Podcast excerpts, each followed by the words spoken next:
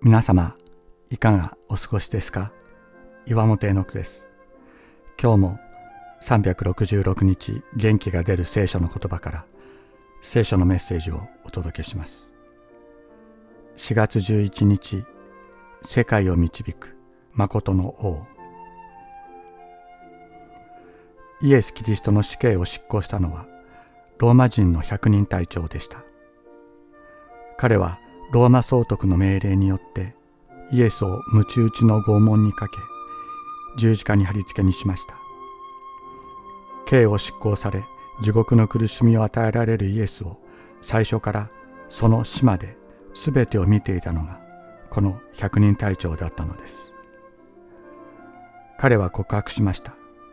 この方は誠に神の子であったと。当時ローマ帝国において神の子とはローマ皇帝の別称でした。ローマ皇帝を神の子と呼びそれを礼拝していたのが百人隊長だったのです。ですから百人隊長がイエスを神の子と認めるとはこの方はローマ皇帝に勝るものであった。誠の王全世界の王であったと告白するということに他なりませんでした。十字架のイエスを見上げその死を見た時この方が永遠の王であることが分かった。イエスの王としての本質はまさにその死において現れた。光り輝いたというのです。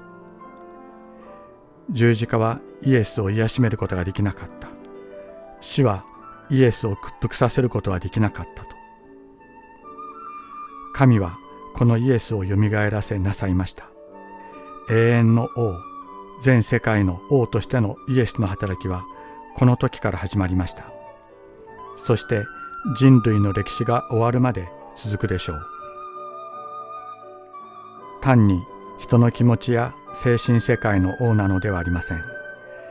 実際の社会制度もこの2000年間イエス・キリストを基準として発展してきました。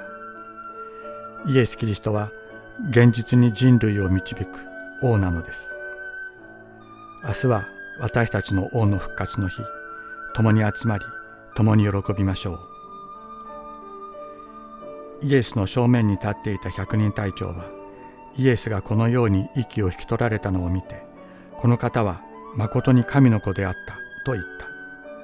マルコの福音書15章39節。